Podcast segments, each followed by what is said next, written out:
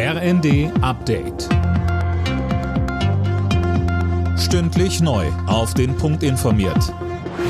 Ich bin Daniel Stuckenberg. Guten Morgen.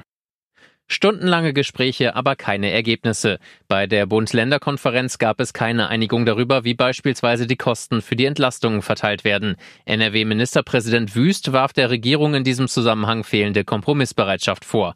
Niedersachsens Ministerpräsident Weil hingegen sprach von konstruktiven Gesprächen und hatte auch nicht im Vorfeld mit konkreten Ergebnissen gerechnet. Weil mit der Gaspreisbremse natürlich eine Unzahl von Folgewirkungen für andere Themen verbunden ist. Deswegen muss man tatsächlich am Anfang wissen, wie genau funktioniert die Energiepreisbremse, damit man dann vernünftigerweise die weiteren Maßnahmen treffen kann. Fluggäste von Eurowings müssen sich am Donnerstag auf Ausfälle und Einschränkungen einstellen. Die Pilotengewerkschaft Cockpit hat zu einem 24-stündigen Streik aufgerufen. Die Tarifverhandlungen über eine Entlastung der Eurowings-Piloten hat sie für gescheitert erklärt.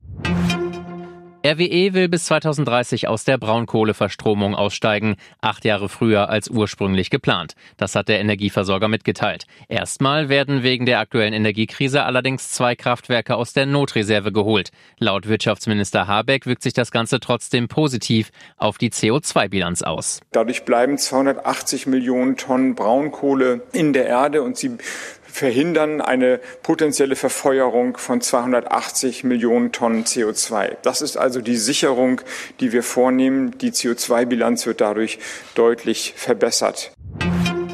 Drei deutsche Teams waren am Abend in der Fußball Champions League im Einsatz. Bayern München gewann souverän mit 5 zu 0 gegen Viktoria Pilsen. Bayer Leverkusen verlor auswärts mit 0 zu 2 beim FC Porto. Frankfurt und Tottenham trennten sich 0 zu 0 unentschieden. Alle Nachrichten auf rnd.de